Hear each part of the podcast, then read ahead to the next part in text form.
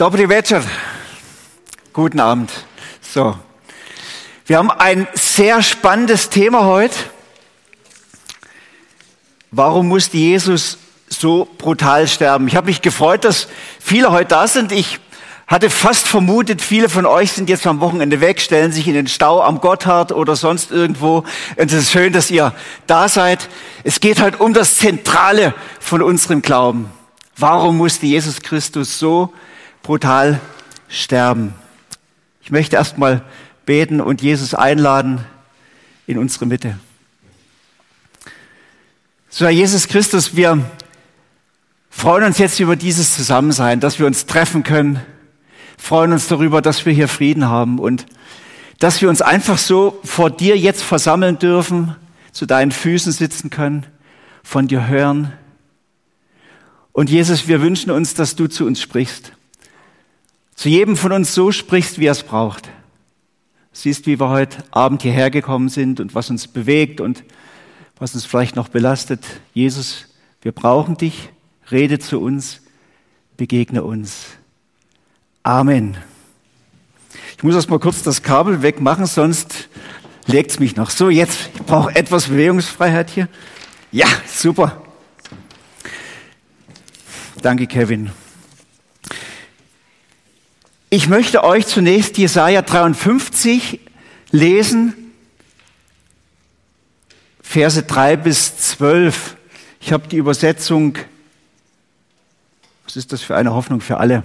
Wenn ihr wollt, könnt ihr es gern mitlesen. Übrigens möchte noch Julia begrüßen, die sitzt da oben in der Kabine. Sie übersetzt auf Ukrainisch heute. Klappt's von der Übersetzung? Ja? Sie ist extra aus Zürich eingeflogen, um das zu machen. Julia, das ist fantastisch. Also ich lese jetzt, ja genau.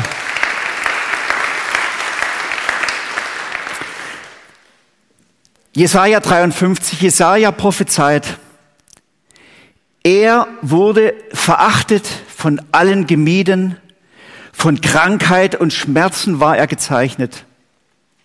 Man konnte seinen Anblick kaum ertragen. Wir wollten nichts von ihm wissen, ja, wir haben ihn sogar verachtet. Dabei war es unsere Krankheit, die er auf sich nahm. Er erlitt die Schmerzen, die wir hätten ertragen müssen. Wir aber dachten, diese Leiden seien Gottes gerechte Strafe für ihn. Wir glaubten, dass Gott ihn schlug und leiden ließ, weil er es verdient hatte. Doch er wurde blutig geschlagen, weil wir Gott die Treue gebrochen hatten. Wegen unserer Sünden wurde er durchbohrt. Er wurde für uns bestraft. Und wir? Wir haben nun Frieden mit Gott. Durch seine Wunden sind wir geheilt. Wir alle irrten umher wie Schafe, die sich verlaufen haben. Jeder ging seinen eigenen Weg. Der Herr aber lud alle unsere Sünde auf ihn. Er wurde misshandelt, aber er duldete es ohne ein Wort. Er war stumm wie ein Lamm, das man zur Schlachtung führt, und wie ein Schaf, das sich nicht wehrt, wenn es geschoren wird, hat er alles widerspruchslos ertragen. Man hörte von ihm keine Klage. Er wurde verhaftet, zum Tode verurteilt und grausam hingerichtet. Niemand glaubte, dass er noch eine Zukunft haben würde. Man hat sein Leben auf dieser Erde ausgelöscht. Wegen der Sünden meines Volkes wurde er zum Tode gequält. Man begrub ihn bei Gottlosen im Grab eines reichen Mannes, obwohl er sein Leben lang kein Unrecht getan hatte. Nie kam ein betrügerisches Wort über seine Lippen. Doch es war der Wille des Herrn. Er musste leiden und blutig geschlagen werden. Wenn er mit seinem Leben für die Schuld der anderen bezahlt hat, wird er Nachkommen haben. Er wird weiterleben und den Plan des Herrn ausführen. Wenn er dieses schwere Leiden durchgestanden hat, sieht er wieder das Licht und wird für sein Leiden belohnt. Der Herr sagt, mein Diener kennt meinen Willen, er ist schuldlos und gerecht. Aber er lässt sich für die Sünden vieler bestrafen, um sie von ihrer Schuld zu befreien. Deshalb gebe ich ihm die Ehre, die sonst nur mächtigen Herrschern erhalten. Mit seinen starken Kämpfern wird er sich die Beute teilen. So wird er belohnt, weil er den Tod auf sich nahm und wie ein Verbrecher misshandelt wurde. Er hat viele von ihren Sünden erlöst und für die Schuldigen gebetet. Wenn man diese Sätze so hört, so hört, da hat man den Eindruck irgendwie, als ob ein Augenzeuge das Kreuzigungsgeschehen beschreibt. Gell? Bis ins Detail wird alles genau beschrieben, als hätte jemand am Kreuz gestanden und hätte das gesehen. Aber es war kein Augenzeugenbericht, sondern was ich gelesen habe, ist eine Prophetie von Jesaja. Der hat 700 Jahre bevor die Kreuzigung geschah, das alles schon im Detail gesehen, wie es geschehen würde. Das ist erstaunlich, finde ich. Hat jemand von euch damals den Film gesehen, Passion of Christ? Mel Gibson war der Regisseur. Habt ihr, wer hat's gesehen? Ah, da kann ich Mel Gibson ab und zu zitieren, dann ist das okay. Immer wo Mel Gibson mitspielt, ist ja, fließt ja viel Blut, aber in den Film hat er nicht gespielt, sondern Regie geführt. Und er hat gesagt, ähm, The Passion of Christ hat mein Leben verändert. Und ich weiß noch heute, wo ich diesen Film gesehen habe im Kino, es wird so brutal die Details gezeigt, wie so eine Kreuzigung abläuft, was das für eine bestialische Quälerei war, bis dann jemand am Kreuz elend verreckt. Also wurde ihm richtig schlecht. Und viele haben den Film kritisiert, aber er hat es ganz realistisch auf den Punkt gebracht, wie brutal das war, am Kreuz zu sterben. Ich will zunächst mal der Frage nachgehen, was ist denn eigentlich das Besondere an diesem Kreuzestod von Jesus? Und man muss ja ehrlich sagen, es sind damals in der Antike sehr viele Menschen so brutal am Kreuz gestorben. Jesus war nicht der Einzige. Es wird von vielen berichtet, zum Beispiel die Spartakus-Kämpfer, die einen Aufstand gegen Rom gewagt haben, wurden alle gekreuzigt, haben alle ganz bestialisch gelitten und sind elend gestorben, genau wie Jesus auch. Aber was war das Besondere? Das Besondere war, dass Jesus völlig unschuldig starb. Er hatte wirklich nicht eine einzige Sünde. Im Prozess musste man falsche Zeugen äh, bemühen und die haben sich dann noch widersprochen. Es hat sich herausgestellt, es war alles nur erfunden. Er war wirklich völlig unschuldig, zu Recht verurteilt, zu Unrecht hingerichtet. Jesus war ja der menschgewordene Gott. Er war pure Liebe. Er war pure Barmherzigkeit Gottes. Und immer wenn Menschen Jesus begegneten, spürten sie das, dass dieser Jesus heilig ist und rein ist. Und sie spürten gerade, wir sind voller Sünde. So ein Kontrast. Jesus war komplett unschuldig. Und das andere noch, warum Jesus Sterben so besonders war, ist, sein Sterben geschah völlig freiwillig. Er hatte ja in Gethsemane vorher noch gerungen im Gebet. Jesus hat gesagt, Vater, wenn es irgendwie möglich ist, dann lass diesen Kelch des Leidens an mir vorübergehen, aber es soll nicht mein Wille geschehen, es soll dein Wille geschehen. Er hat sich dem ergeben, dem Willen Gottes. Und in Isaiah 53 habe ich gerade gelesen, es war der Wille des Herrn, dass er so leiden musste. Es war Gottes Wille und Jesus nahm das auf sich, hat diesen bitteren Kelch des Leids getrunken und es war vor allen Dingen eine freiwillige Ohnmacht. Das ist das Ungeheuerliche. Freiwillig. Ich habe mir das immer vorgestellt, Jesus da am Kreuz, die Leute unterm Kreuz spotten, machen sich lustig, einige haben gerufen, ja, anderen hat Jesus geholfen, da hat er Wunder gemacht, aber sich selbst kann er nicht helfen. Und sie haben gerufen, und wenn du wirklich Gottes Sohn bist, dann steig doch herunter vom Kreuz. Und es wäre für ihn ein leichtes gewesen, vom Kreuz zu steigen. Jesus hätte es so machen können und es wären hunderte von Legionen von Engeln gekommen und hätten ihm geholfen. Gar keine Frage. Aber er hatte gesagt, nein, es muss sein. Für die Erlösung der Menschen, es ist der Wille Gottes und ich beug mich dem. Ich mach das. Freiwillig hat er das durchgestanden. Jesaja hat es prophezeit, er wurde misshandelt. Und er duldet es ohne ein Wort wie ein unschuldiges Lamm, das willig zur Schlachtbank geht, ohne ein Laut, stumm. Das ist das Ungeheuerliche, diese freiwillige Ohnmacht, das Ergeben. Das ist das Besondere am Sterben von Jesus gegenüber anderen, die wirklich zum Teil Verbrecher waren am Kreuz. Die zweite Frage, die ich mit euch ansehen möchte, ist, aber warum musste denn Jesus so brutal sterben? Also bei dem Film The Passion of Christ ist, da denkst du, das, ist, das hältst du fast nicht aus, du musst so oft wegschauen. Hätte er nicht einfach auch sterben können, sag mal, mit dem Schwert? Das ist schon brutal genug, aber das hätte ja vielleicht auch gereicht, oder? Er wurde grausam hingerichtet. Es war der Wille des Herrn, steht bei Jesaja. Es war der Wille des Herrn, dass er leiden musste, dass er blutig geschlagen wurde. Es war der Wille des Herrn. Wenn das so steht, dann muss, dann scheint es einen tieferen Sinn zu haben. Dann, dann steckt eine Bedeutung dahinter und dem wollen wir jetzt mal nachgehen. Warum?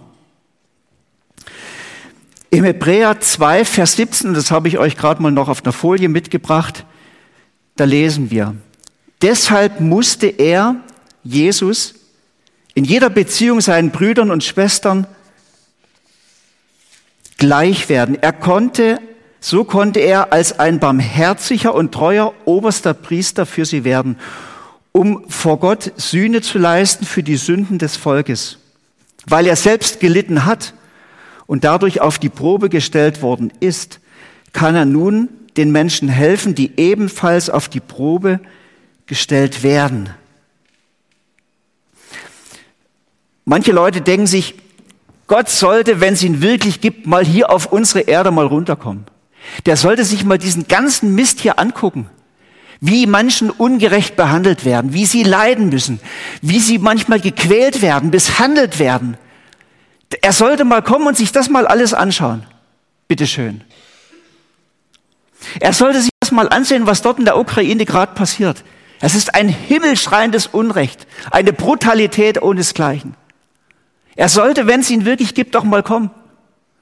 Sollte das mal am eigenen Leib erfahren, was das heißt. Und wisst ihr, die gute Botschaft ist, er ist gekommen. Er ist gekommen.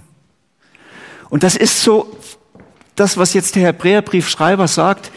Deshalb ist Jesus gekommen. Er kann das alles nachempfinden.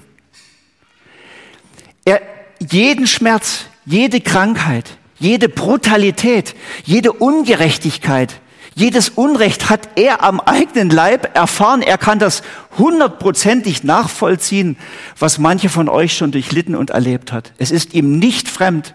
Es ist ihm nicht fremd. Deswegen ist er zu dir gekommen als dein Bruder, als deine Schwester. Er kann dich total verstehen. Mehr als jeder andere Mensch auf dieser Welt. Er weiß, was das ist. Er weiß es, er kennt es. Kein Schmerz, kein Leiden, keine Krankheit ist ihm fremd. Die Bibel sagt sogar, dass Gott ein Gott ist, der besonders nahe ist denen, die ein zerschlagenes Herz haben, die gequält werden, die verletzt werden, die benachteiligt werden. Gott ist ein Gott, der das sieht und der diesen Menschen ganz besonders nahe ist. Er ist jetzt diesen Menschen in den Kellern in der Ukraine ganz besonders nahe.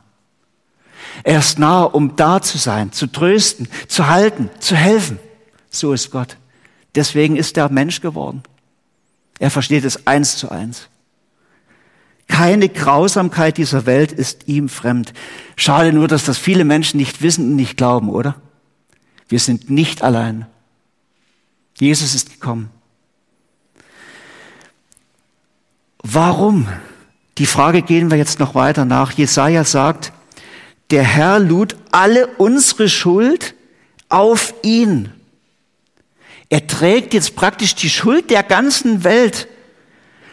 Die Schuld aller Menschen, die schon gelebt haben. Die Schuld aller Menschen, die gerade leben und die Schuld aller Menschen, die noch leben werden, die wird, wird in diesem Moment, in diesem Kreuzestod auf Jesus gepackt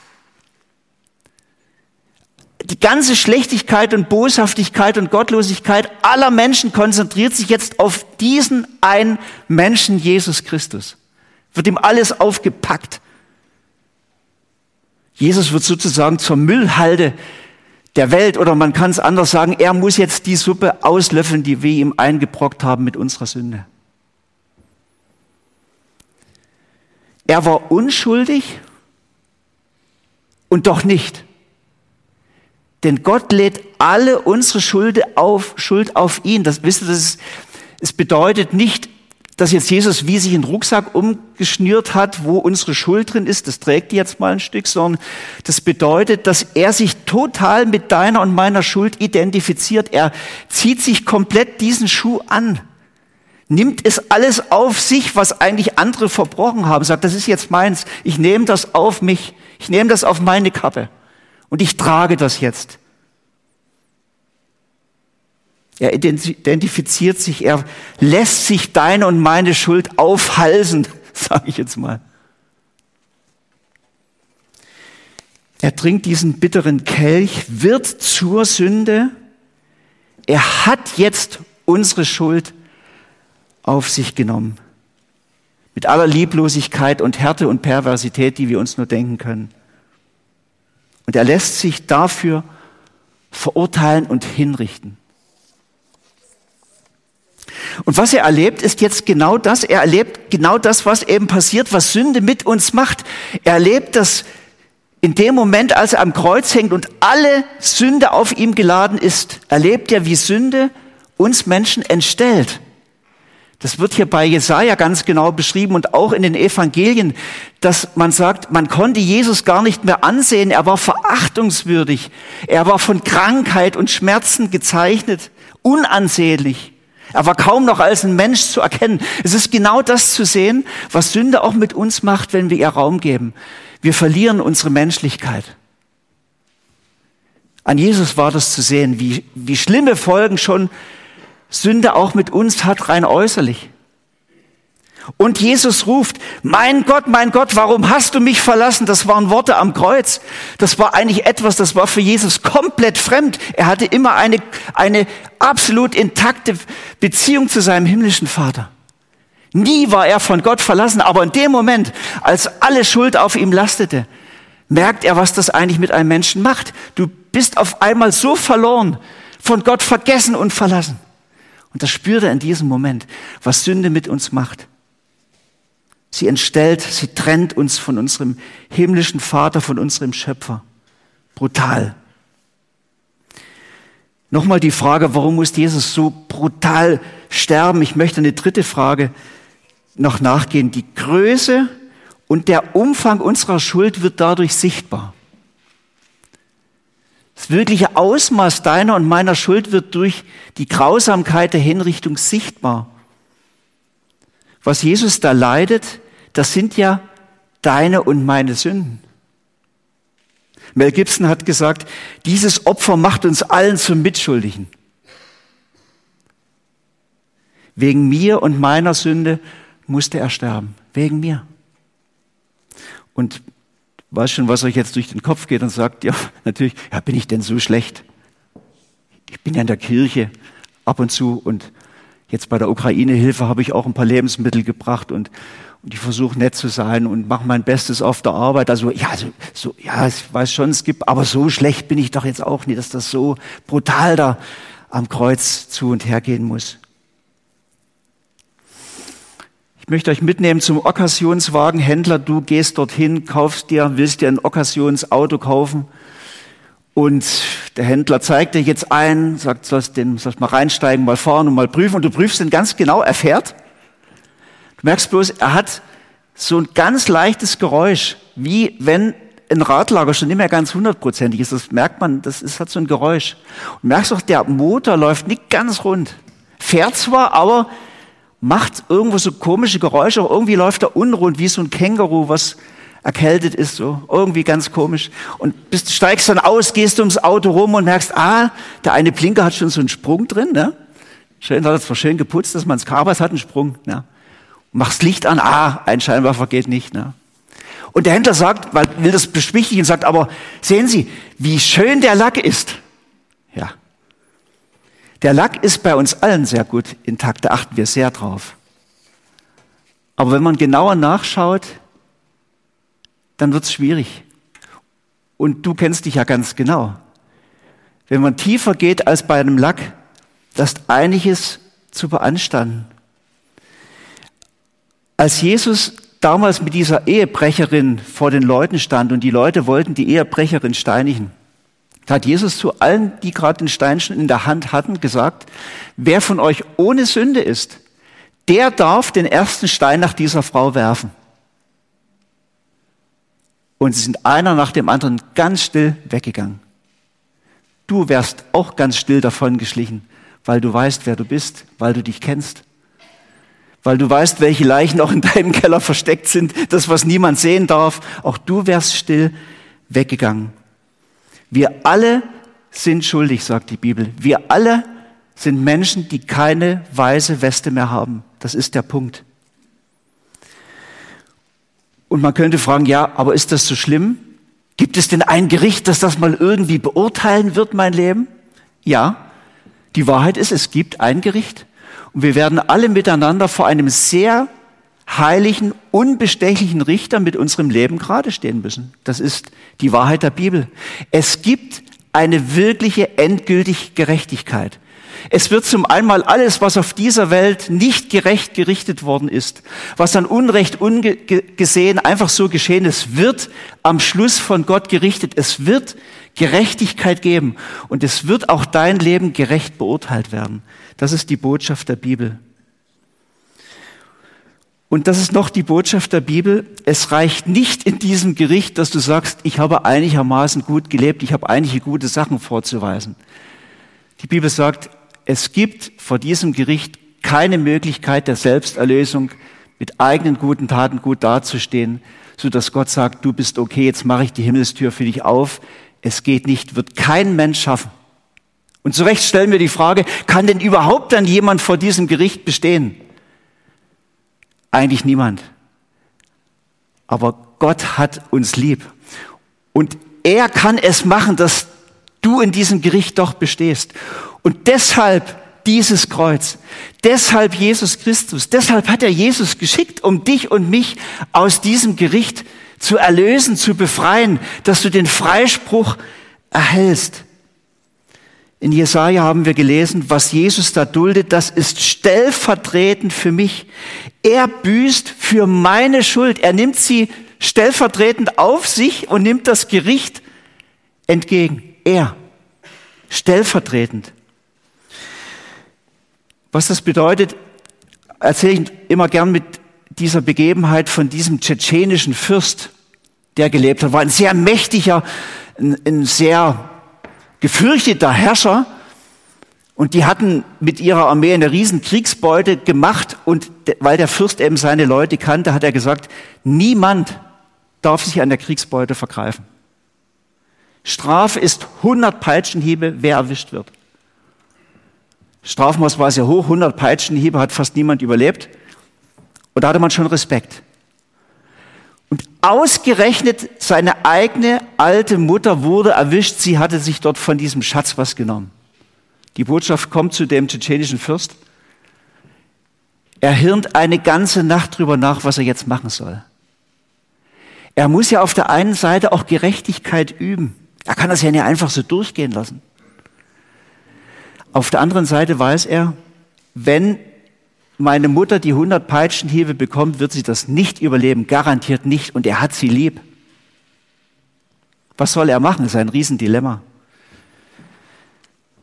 Und am nächsten Morgen steht der tschetschenische Fürst vor seinen Soldaten und vor dem Volk und sagt, das Urteil muss vollstreckt werden, der Gerechtigkeit muss Genüge getan werden, die 100 Peitschenhiebe werden jetzt ausgeteilt. Man nimmt also jetzt die Mutter, eine richtig alte Mutter, schon wahrscheinlich um die 80 Jahre alt, wird an den Pfahl gebunden. Der Soldat hebt seine Peitsche schon für den ersten Hieb. Und als er gerade zuschlagen will, schmeißt sich der Fürst schützend vor seine Mutter und fängt alle 100 Schläge ab. So ist Gott. Er ist heilig und gerecht. Er kann nicht einfach unsere Schuld so wegwischen aber er ist gleichzeitig so voller Liebe, dass er sich selber schützend vor dich wirft, sprich, er kommt in Jesus Christus auf diese Welt, leidet am Kreuz deine Schuld, deine Strafe, die du verdient hättest, damit dir vergeben wird, damit du gerettet wirst, damit du befreit wirst aus dem Gericht. Das ist sein Plan. Deswegen das Kreuz. Noch einmal, warum aber so brutal? Ich möchte euch noch eine, eine, einen Gedanken geben, der ist mir gekommen. Es ist deshalb so brutal, damit selbst der schlimmste Sünder eine zweite Chance bekommt. Dass jeder von euch, der gesündigt hat und vielleicht ganz schlimme Dinge angestellt hat, wissen soll, selbst die größte Brutalität, selbst das schlimmste Verbrechen ist an diesem Kreuz von Jesus Christus stellvertretend übernommen worden und abgebüßt worden. Auch dir kann vergeben werden. Es ist eigentlich eine Ermutigung für jeden von uns, dass wir mit dem, was uns bewusst ist an Schuld, dass wir das zu Jesus bringen und ihn bitten, Jesus, bitte vergib mir meine Schuld. Ich danke dir, dass du am Kreuz dafür gelitten und bezahlt hast. Was für ein Glück ich habe. Ich bring dir meine Schuld, bitte vergib mir. Er möchte, dass dir vergeben wird, dass du durchatmen kannst. Das ist der Sinn vom Kreuz. Aber es hat noch eine zweite Bedeutung. Er möchte dir nicht nur vergeben und dass du dann einfach so weitermachst, sondern der tiefere Grund, und dafür habe ich euch einen zweiten Bibelvers mitgebracht auf der Folie. Das sagt Jesus selber zu seinen Jüngern einige Zeit vor Karfreitag. Niemand liebt mehr als einer, der sein Leben für seine Freunde opfert. Niemand liebt mehr als einer, der sein Leben für seine Freunde opfert. Er nennt dich und mich seinen Freund. Er möchte nicht nur vergeben, sondern er möchte eigentlich eine Beziehung zu dir beginnen. Das Kreuz ist im Grunde genommen eine Liebeserklärung. Niemand hat mehr Liebe, als dass er sein Leben opfert, sagt Jesus. Ähm, es gibt ja Menschen, die opfern eine Niere, um einen ganz lieben Menschen das Leben zu retten. Das ist eine große Liebe. Und Jesus sagt, und ich opfer mein eigenes Leben, um dein Leben zu retten. Es ist aus Liebe. Es ist eine Liebeserklärung an dich. Ich möchte eine Beziehung zu dir haben. Und er fragt immerzu, antworte doch, antworte mir doch. Gott war in Christus und versöhnte die Welt mit sich selber, so hat es Paulus gesagt. Gott war in Christus und versöhnte die Welt mit sich selber. Es war sein Wunsch, dich mit Gott zu versöhnen. Da hat Jesus ja auch diese, dieses, diese, dieses Gleichnis erzählt, eben von dem Vater, der den Sohn hat und der Sohn lässt sich einfach kaltherzig sein Erbe auszahlen und haut vom Vater ab, kehrt ihn den Rücken und verprasst das ganze Geld.